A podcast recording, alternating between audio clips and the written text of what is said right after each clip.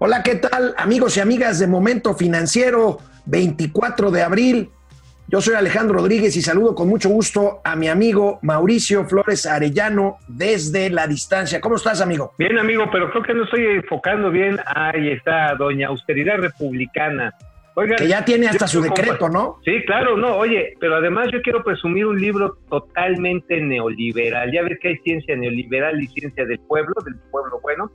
Este sí es un libro neoliberal, de lo más neoliberal, asqueroso, vomitivo, el origen de las especies. Pero ni modo, yo creo que no le va a gustar a la directora de CONACYT leer estos libros, pero ni modo. Ahora, espero, eh, hablando de ese libro, espero que en 2021 la selección natural eh, electoral haga su trabajo. yo estoy esperando que la selección mexicana de fútbol en alguna de estas regrese a hoy, es, hoy es viernes, aunque no lo crean, aunque no se sienta y los mercados lo saben. Esto es Momento Financiero. El espacio en el que todos podemos hablar. Balanza comercial. Inflación. Evaluación. Tasas de interés. Momento Financiero. El análisis económico más claro. Objetivo y divertido de Internet. Sin tanto choro. Sí. Y como les gusta. Peladito y a la boca. ¡Órale! ¡Vamos, réjete bien! Momento Financiero. Amigo, pues eh, termino la semana preocupado por un decreto que firmó ayer anoche el presidente de la República. Pues simple y llanamente es un decreto que modifica la ley federal de presupuesto y responsabilidad hacendaria. ¿Qué quiere decir esto? El presidente de la República queda facultado para meterle mano como él quiera al presupuesto federal. O sea, quitarle y ponerle donde él considere conveniente. ¿Cómo lo ves? Bueno, pues este decreto salió ayer en el diario oficial, el de la tarde, por supuesto, por eso no lo pudimos comentar aquí tempranito. Pero sabes también otras cosas que están simpáticas ahí es donde incorpora que es obligatorio o por decreto generar dos millones de empleos. Pero yo creo que le faltó ponerle la rayita menos porque eso sí se le va a poder lograr, menos dos millones de empleos. De hecho, fíjate que la Canacope, la Cámara Nacional de Comercio y del Pequeño Comercio en la Ciudad de México, estima que será 1.8 millones de personas, tan solo en la Ciudad de México, que perderán su empleo bajo esta situación en la que no hay apoyos a las pequeñas y medianas empresas. Entonces, regresando a esta idea de, de meterle la manita de la manita santa, es decir, mano de chango, pues oye muy feo, al presupuesto, finalmente es empezarle a otorgar, empezarle a otorgar, pues ahora sí que atribuciones extraordinarias a la presidencia de la República. ¿No es, en tu opinión, otorgarle demasiada discrecionalidad al presidente de la República en eh, cuanto al manejo del presupuesto? Híjole, a mí me preocupa mucho, mucho esto, amigo, porque pues en el manejo del presupuesto, pues ha habido otras épocas en donde este tipo de discrecionalidad acaba en tragedia. Oye, este, tenemos ahí la imagen, tenemos la imagen del, decreto. Ah, perfecto. Ahí bueno, porque este decreto lo que simple y sencillamente está dando, tú lo dices, son poderes extraordinarios al presidente, es decir, ¿Te acuerdas de Star Wars eh, en, este, en La venganza de los Sith? En la claro. Que le dan, le dan poderes extraordinarios al canciller Palpatine y se levanta como el terrible emperador. Pues este, digo, no quiere decir que se parece, no, no, para nada, pero, pero la verdad es que un poder absoluto o tan absoluto realmente puede ser catastrófico, sobre todo porque lo que hemos visto es que no hay un uso, pues digamos, eh, de alta efectividad en la aplicación del gasto público. Hoy por hoy, el gasto público se ha dirigido más a programas asistenciales en esta lógica, dice el presidente, de estimular la base de la pirámide para que la base de la pirámide empuje el resto del pináculo.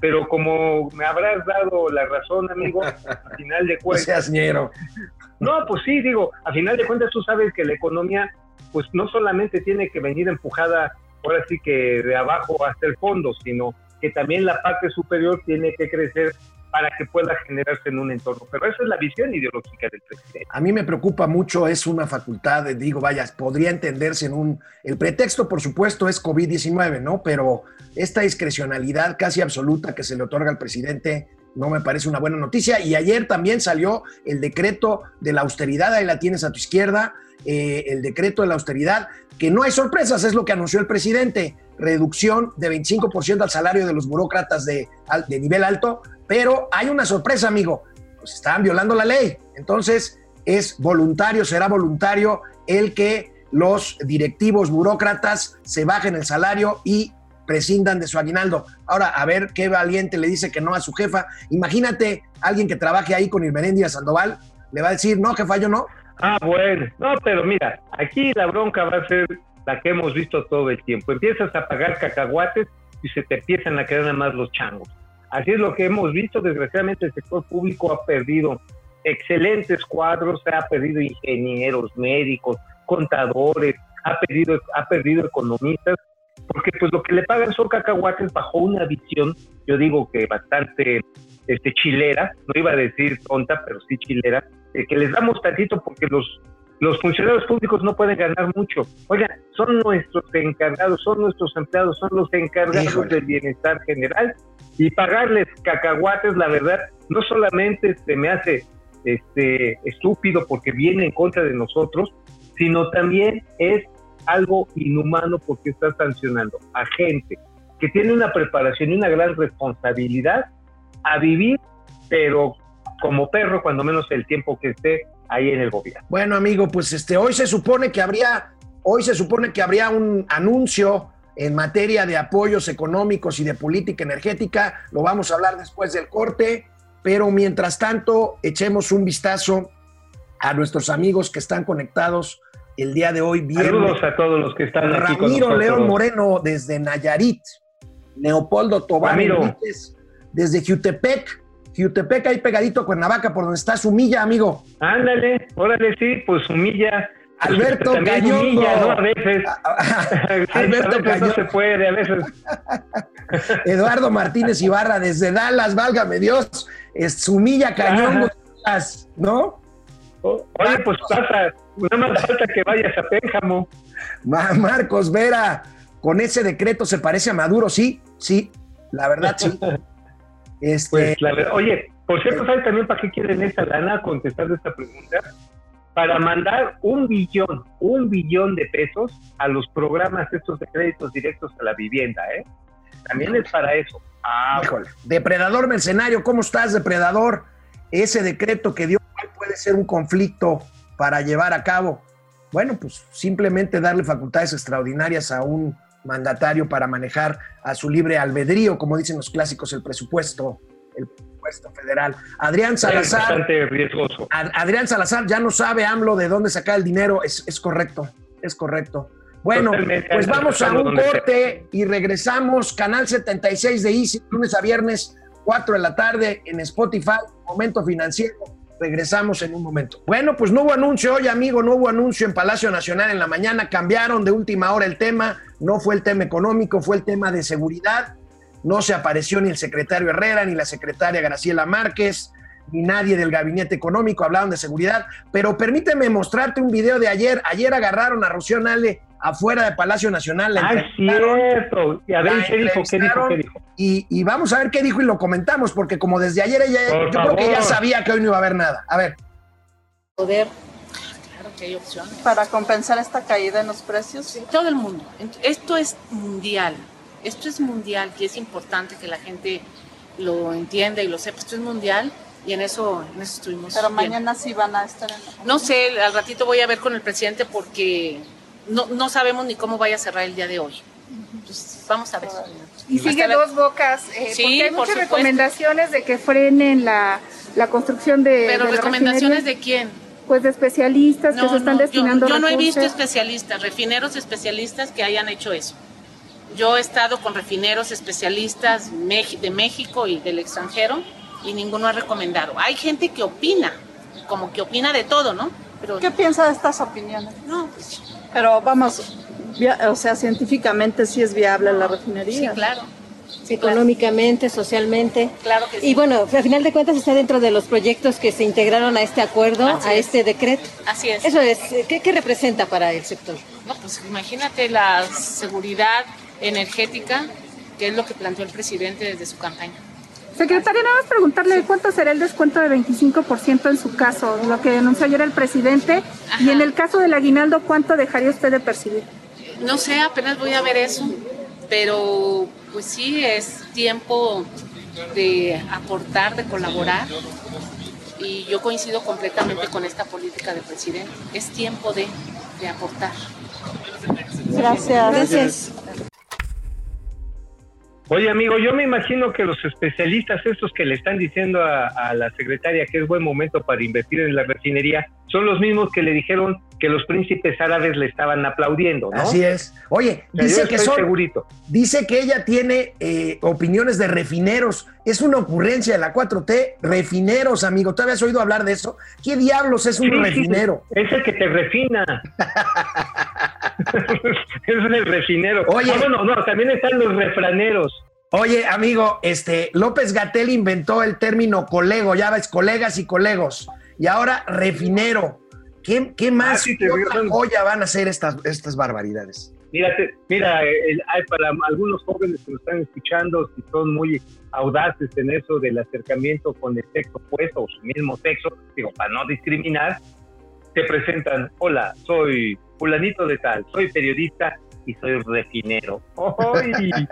Imagínate. Bueno, Ya luego, oye, amigo, baja la segura, eso, ya no hay duda. tú y yo que tenemos tantos años en el sector económico, financiero, cubriendo, haciendo cosas de comunicación, tú sabemos que el sector aduanas es eh, pues una caja de sorpresas, es un lugar muy complicado, hay mucha corrupción, en fin, pero bueno, el presidente ya se dio cuenta de esto y había cambiado ya una vez el director de aduanas, era Ricardo Peralta, el actual subsecretario de Gobernación, eh, a- ahora hasta, hasta anoche fue Ricardo Agüet, senador, que presentó su renuncia y el presidente se la aceptó. No sabemos todavía quién va a ser el nuevo director de aduanas. Ahí tenemos a Ricardo Agüed, que dicen que buscará ser gobernador sustituto de Veracruz porque Cuitlagua García no saca un perro a pasear. Como dirían, tampoco saca un gato a mías.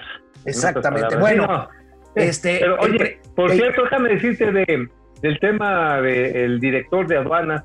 El tema de aduanas es permanentemente conflictivo, no nos hagamos tontos. Ahí actúa el crimen organizado a gran escala, pero a gran escala. Y si no llegas a ciertos acuerdos que le son relativamente aceptables a ambas partes, te matan. Así de simple, ¿eh? o sea, no le demos vuelta. El ejército está tomando, la Armada Marina de México está tomando esta situación como también una forma de tomar el control económico y operativo de los puertos. Creo que se les pueden pasar las cucharadas. Pero ciertamente quien entra a este medio, híjole, la verdad es que se requiere tener mucho, mucho, eh, yo diría, ánimo duro como para estar trabajando en la paz. el presidente de la República se refirió al relevo de aduanas hoy en la mañanera en el Salón de Tesorería de Palacio Nacional. caso de las aduanas, eh, viene una limpia, porque eh, se han hecho intentos. El hasta ahora director de aduana, una gente íntegra, honesta, pero es un monstruo lo de aduanas, de 100 cabezas, que la aduana de Manzanillo, que la aduana de Lázaro Cárdenas, que la aduana de Tijuana, si les eh, contara, algún día lo voy a hacer, ahora no, más adelante, este, todo lo que sucede, porque se fueron haciendo costumbres estos actos de inmoralidad, se fue haciendo costumbre eh, el influyentismo, Oye, como que no nos habíamos dado cuenta, ¿no? La verdad, No. como que habíamos vivido así con los ojos cerraditos. No, oye, bendita, bendita No. 4T, ya nos dio la neta, ya nos dijo la neta de aduanas. Sí, sí, no, yo nunca me había dado cuenta a lo largo de 35 años de trabajo periodístico, no me había dado cuenta que todos los años hay cuando menos un y medio cambio en la plana total de los directores de aduanas. ¿eh? No solamente es el director general, se agarra y se quitan equipos completos, incluso hay veces que piden su propia renuncia porque están amenazados de muerte los directores de puerto, ¿eh? por ejemplo. Es, una mafia, yo diría, parecida a la, a la de, los, a la de los reclusorios. Y eso Ya es mucho decir. Bueno, ¿te parece, si, ¿te parece si vemos quién está en YouTube? Ramiro Sí, León sí. Moreno. No, no, ese, Saludos. ese es de Facebook. Déjame ver. En YouTube, Luis Chávez. Soy fan. Muchas gracias, Luis. Miguel Ángel Juárez, desde Irapuato. Sandra Gracias. Díaz. Pandémicos y presupuestos maso- manoseables días. Híjole. Presupuesto manoseables días. Gracias, Sandra. Presupuesto manoseable. Así es. David Emanuel Mendoza Flores, saludos, Mago Monroy. Juan Escutia desde Me lleva la goma con AMLO Tabasco. Que- que era- son muy creativos los cuates de que están en YouTube. ¿eh? Oye, oye, por cierto, déjame decirte, allá en Tabasco, antenoche estuvo cerrado el acceso a Villahermosa, ¿eh? Me estuvieron mandando videos, rudísima la situación, ¿eh? Por el tema de la, los- de la, de la contención. Cuarentena, por el tema de la cuarentena. Les voy a Ah, mandar sí, un video sí, sí, que hubo un cuate acceso. que se puso ahí muy chachalaco que no quería ponerse la, la- el tapabocas, ¿no? El cubrebocas. Bueno, Hombre, Ja- no, la Ja- carretera. Jacob Frías también de YouTube, Gerardo Palma, Jason Bourne desde León, Guanajuato, Mago Monroy, nunca reconocen sus errores, es cierto, Jacob Frías, Ráfaga Martínez, en fin. Bueno, vamos a una pausa, amigo, regresamos con otros temas interesantes. Esto Sí. es Momento Financiero, Canal 76 de Easy, 4 de la tarde, lunes a viernes, y en Spotify regresamos en un momento. Bueno, amigo, el INEGI reportó hoy el índice general de actividad económica, que es el Ah, antecedente bueno. del PIB. Bueno, al mes de febrero, y no es sorpresa, empieza a marcarse la debacle. Eso sí te voy a decir. A partir de ahorita, el presidente puede culpar al coronavirus, pero esto, hasta ahorita, es sin coronavirus. La economía mexicana se cayó el año pasado a términos negativos y enero, febrero se cae, como podemos ver en el cuadro del INEGI, A ver, échenos el cuadro, por favor. 1.6%, 1.6% se cae la economía en enero, febrero. Esto no es culpa del coronavirus. Esto hasta aquí será atribuible, atribuible, aunque ellos lo van a negar, al gobierno de Andrés Manuel López Obrador. Pues ya veníamos ahora sí que al borde del precipicio y ahora sí ya estamos en la alberca, ¿no? Este, Oye. menos 1.6 es durísimo. Oye, pero actividades primarias menos 8.3%, actividades Sí, secundarias menos 0.3.5%. Oye, y la construcción, amigo, es un Menos escándalo. 15. Menos Menos 15.6%. Ayer me enviaste un documento de la Cámara Mexicana de la Industria de la Construcción en donde se Así ve es. el avance de obra pública al mes de marzo. Tenemos, tenemos la imagen. Amigo, A ver, por ahí favor. está, es, es un escándalo. Es un escándalo y como dirían así se va a quedar, diría Laura Flores, es un escándalo. Una ejecución del 6% del presupuesto y ahora que el presidente le va a meter la manita santa al presupuesto, pues entonces pues va a seguir siendo para los programas socioelectorales y la inversión en infraestructura pues ya no va a ser tal. O sea, eso vamos a verlo ya inmediatamente. Y la industria de la construcción, déjame decirte, tuvimos la oportunidad de platicar con algunos de los directivos de ahí, eh, precisamente con eh, este Eduardo Ramírez, que es el presidente, y se sentían realmente lastimados, se sentían humillados de la manera en que están siendo desplazadas las empresas, sobre todo medianas y pequeñas, en la labor de obra pública. Y esto, la verdad, es muy lamentable porque se han invertido décadas en formar ingenieros, arquitectos, crear empresas, especialistas, promotores, y simple y sencillamente, ahora sí, a la alberca todo. Está es cañón, bastante preocupante. Está cañón. Sí. Bueno, yo insisto, a partir de ahorita es el gobierno de Andrés Manuel López Obrador. Después de aquí, pues ya podrás echarle la culpa al coronavirus y a quien quieras, Sí. pero bueno, hasta ahorita Pero bueno, estamos en recesión antes de coronavirus. Oye, pero también, por cierto, digo, ha habido asignaciones directas mientras, ha habido Ah, bueno. públicos, Oye, hay varias Pero cosas. hay una cosa escandalosa, amigo, este, una asignación directa para construir un rompeolas en, San- en Salina Cruz, Oaxaca, 5 mil millones de pesos. ¿De qué se trata, amigo? Yo sé que tú quieres mucho a los oaxaqueños, pero ¿qué onda? Bueno, se supone que es una obra esencial para lo que va a ser el proyecto del corredor este, transísmico, ¿no? O sea, Sí, la pero idea es 5 mil millones para un rompeolas. Pues es que es un rompeolas que también rompe dientes, ¿no? Oye, y por asignación es muy grande. y por asignación directa no tienen abuela. Eh, ahí habría que ver, hay que hacer una según. Este, había estado viendo la información ayer. Este, seguramente hay necesidad de especialidad porque hay que hacer un dragado, hay que plantar las piedras. Este, sí hubo un intento, bueno, hubo una licitación que se declaró desierta, hay que decirlo previamente, pero este, sí en esos momentos sí genera mucha suspicacia. Pero no, te enojes, amigo, no te enojes. Ahí te va una buena. El tren, el tren bueno, Maya, ya. el trenecito Maya. Ahí Ah, va. no, Adjudicaron algo del tren Maya. ¡Bravo! Ver, bravo. Eureka. Ahora sí. Ver, Eureka, ahí va el tren Maya, ¿no? finalmente ya ahora sí ya no es un proyecto y además déjame decirte ahí sí se hizo como dirían los especialistas by the book los asesores es PricewaterhouseCoopers también está metido ahí este eh, pues varias corredurías que han estado asesorando, incluso BlackRock ha estado participando en estos modelos. Y déjame decirte, Deloitte en México también está participando. Y aquí el asunto importante, amigo, es que a final de cuentas estamos viendo que ya hubo una asignación, ganó una licitación dura, competida, es un consorcio entre dos empresas, una de origen portugués y una de origen chino, es obra pública. Motengil, hay quienes dirán, es que es una empresa portuguesa, sí, sí es portuguesa, pero también tiene raíces mexicanas, tiene socios mexicanos. ¿Quiénes son sus socios mexicanos? Pues mira, estuvieron en una parte con los Miguel, también han estado, bueno, con los Miguel fueron con los que crecieron en un momento dado, trabajaron con IDINSA, no se concretó, pero tienen proyectos y obras muy importantes, casi todos por concesión, que quiere decir que le han invertido. Aquí es diferente, aquí es obra pública.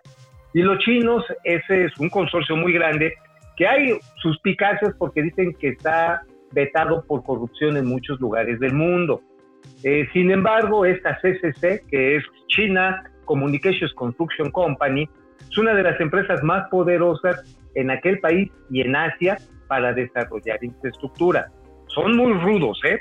De hecho, tú te acordarás que participaron, pero no los dejaron salir adelante en lo que fue la construcción de la línea 12 del metro. Sí, la famosa línea dorada. Ajá, que hubiera sido que- mejor que se los hubieran dejado a ellos, La- como la- quedó la la, que línea mandó- dorada. La que mandó a Marcelo Ebrard a ex- al exilio dorado en París algunos años. Ándale, ándale, pero hubiera sido mejor que se hubieran dado a los chinos que habérsela dado a este al consorcio que lo ganó, no lo terminó y lo hizo así con las patas.